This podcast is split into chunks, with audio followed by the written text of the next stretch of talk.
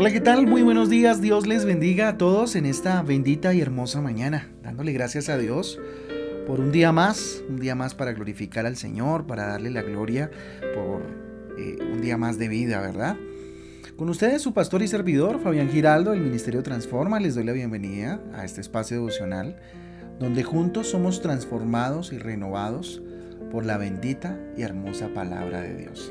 Les invito entonces a que vayamos a ella precisamente al devocional correspondiente al día de hoy, que eh, lo encontramos en Segunda de Crónicas capítulo 25 y capítulo 26.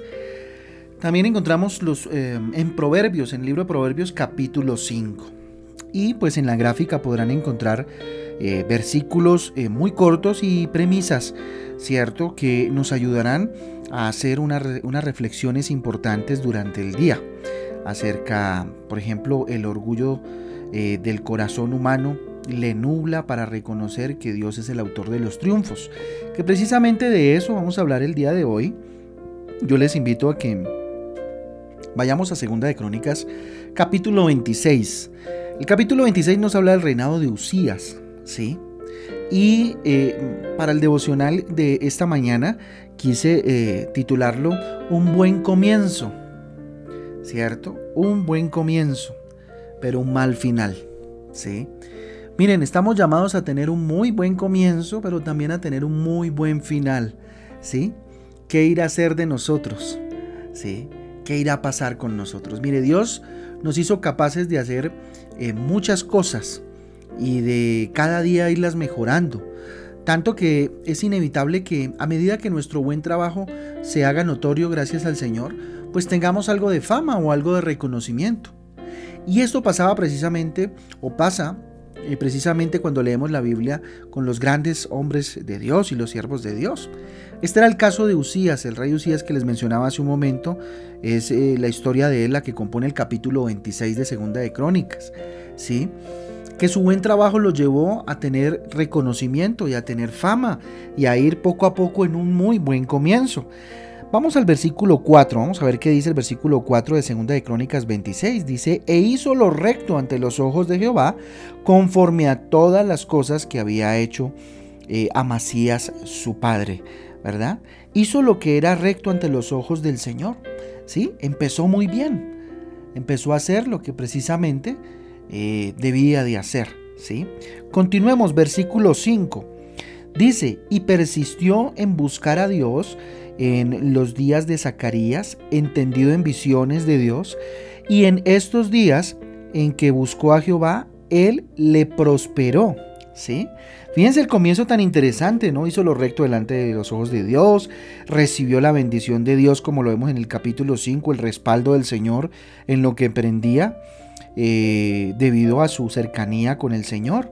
Versículos 6 y 7 dice, y salió y peleó contra los filisteos y rompió el muro de Gad y el muro de Jabnia y el muro de Asdok y edificó ciudades en Asdok y en la tierra de los filisteos.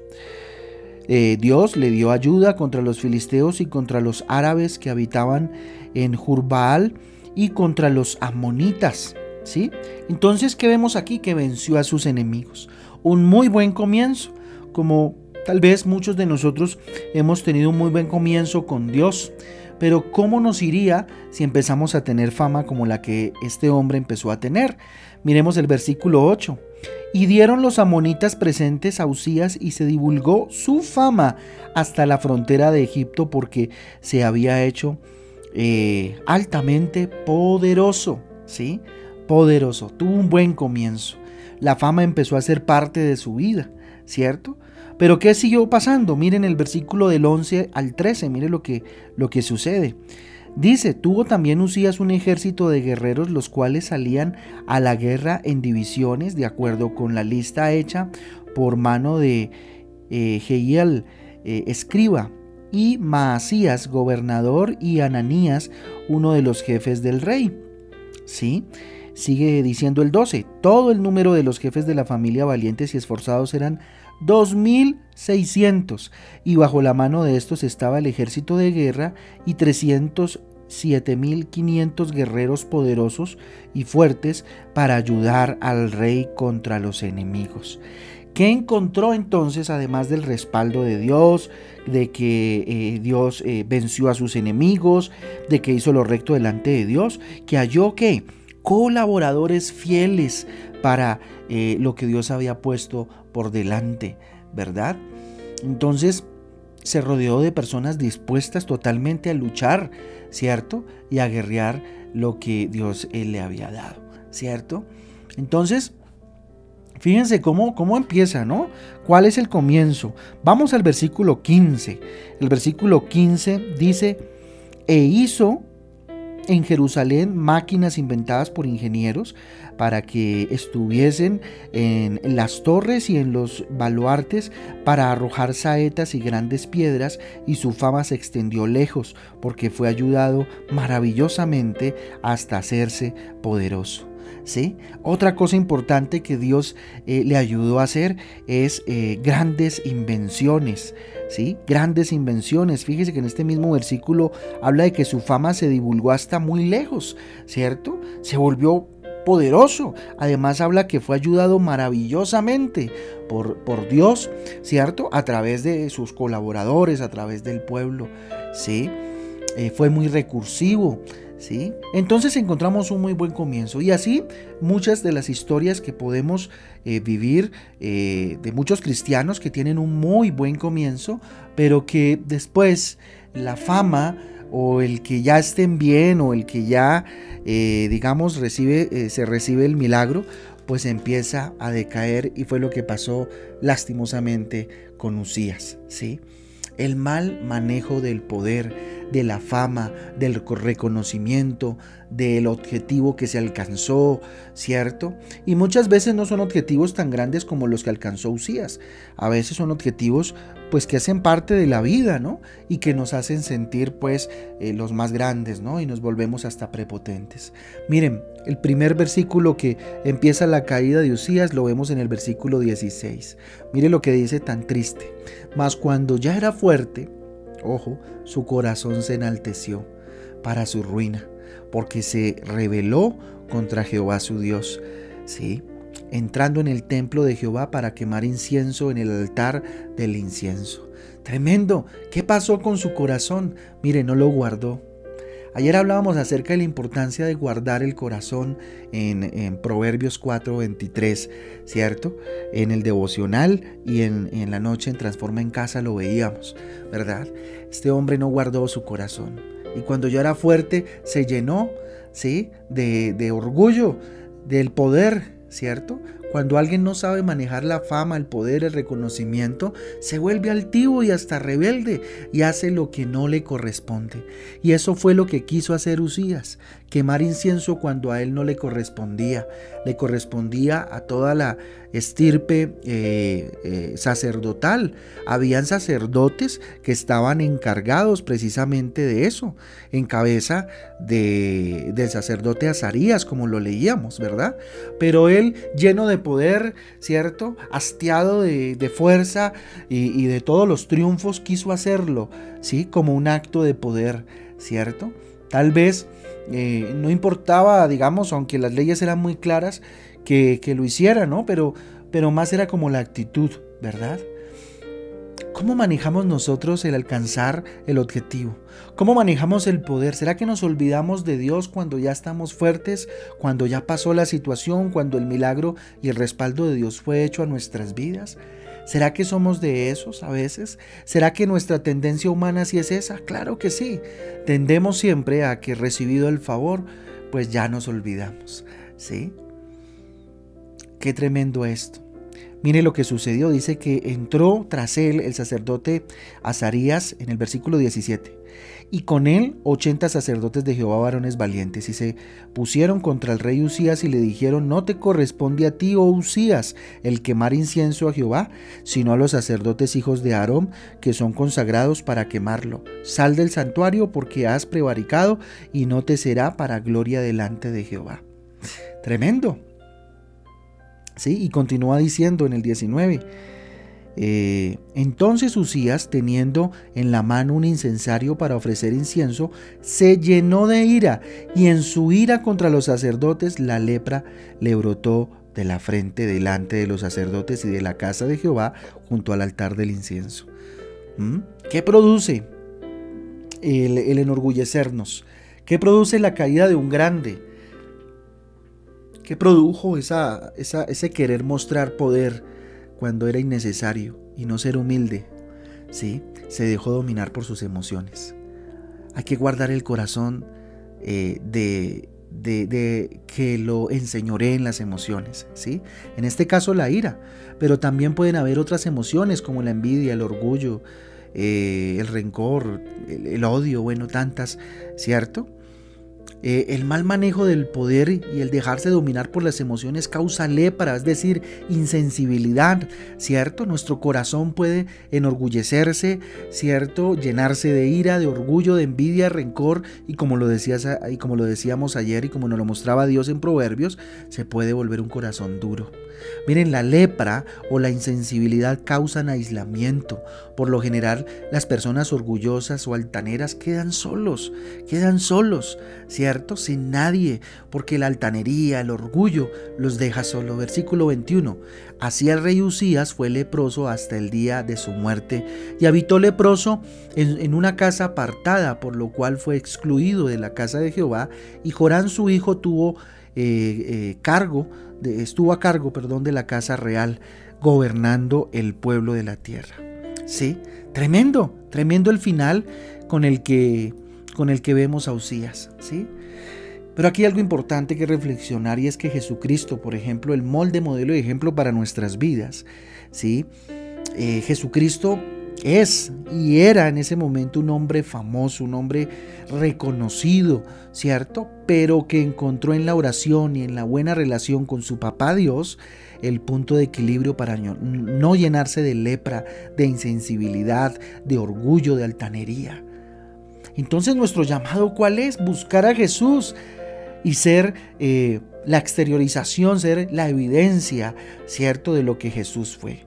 En Lucas capítulo 5 versículo del 15 al 16 dice lo siguiente, pero su fama se extendía más y más y se reunía mucha gente para oírle y para que le sanase las enfermedades. Mas él, ojo, ¿qué hacía? Se apartaba a lugares desiertos y oraba. Si estás ganando eh, reconocimiento, si estás ganando fama, si todo te está yendo bien, es el momento de ir a, aislarte un poco y orar delante de tu Dios para que la fama, para que el reconocimiento, para que el milagro, para que la situación buena no te llene de insensibilidad, no, no brote en ti el orgullo, ni la envidia, ni brote en ti eh, esa, esa lepra, ¿cierto? Llamada ego y orgullo. No permitas que tu buen trabajo y la, y la ayuda de Dios eh, te llenen de orgullo.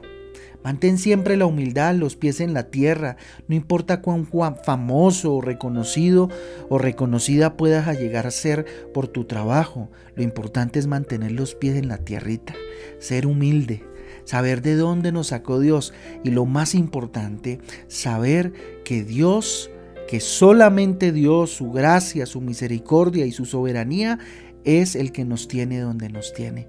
Nunca olvides eso, porque cuando lo olvidamos terminamos leprosos como terminó Usías. Versículo 23, y durmió Usías con sus padres, y lo sepultaron con sus padres en el campo de los sepulcros reales, porque dijeron, leproso es, y reinó Jotán su hijo en lugar suyo. Y lo reconocen no más bien por sus grandes logros o su gran comienzo, sino por su final paupérrimo, lleno de orgullo y lleno de lepra. Y lleno de lepra en su corazón. En su, en su piel, perdón, pero eh, hablándolo en términos eh, actuales, en nuestro corazón. ¿Cuánta lepra puede generarse a partir de una vida de orgullo, de envidia? Vamos a orar. Bendito Dios, te damos gracias por tu palabra.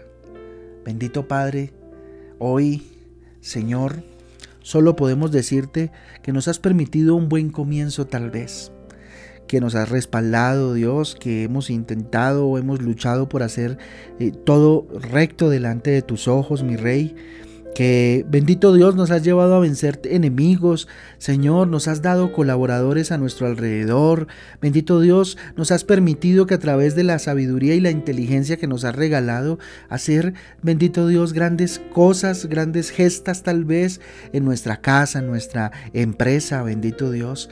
Y de pronto, Padre Celestial, nos has dado la bendición de ser reconocidos, de tener un milagro, de obtenerlo, bendito Dios, y de, y de llegar a victorias públicas, bendito Padre. Pero hoy queremos poner delante de ti nuestros corazones. Dígale, aquí está mi corazón, Rey.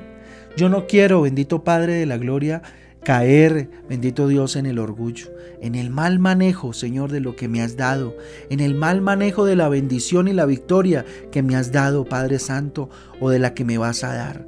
Capacítame para dominar las emociones, para que el orgullo no me gane, para que la envidia, la ira, el dolor, bendito Dios, no se conviertan, Padre, en las que dominan mi vida y mi corazón, bendito Dios de las cuales dependa, bendito Padre.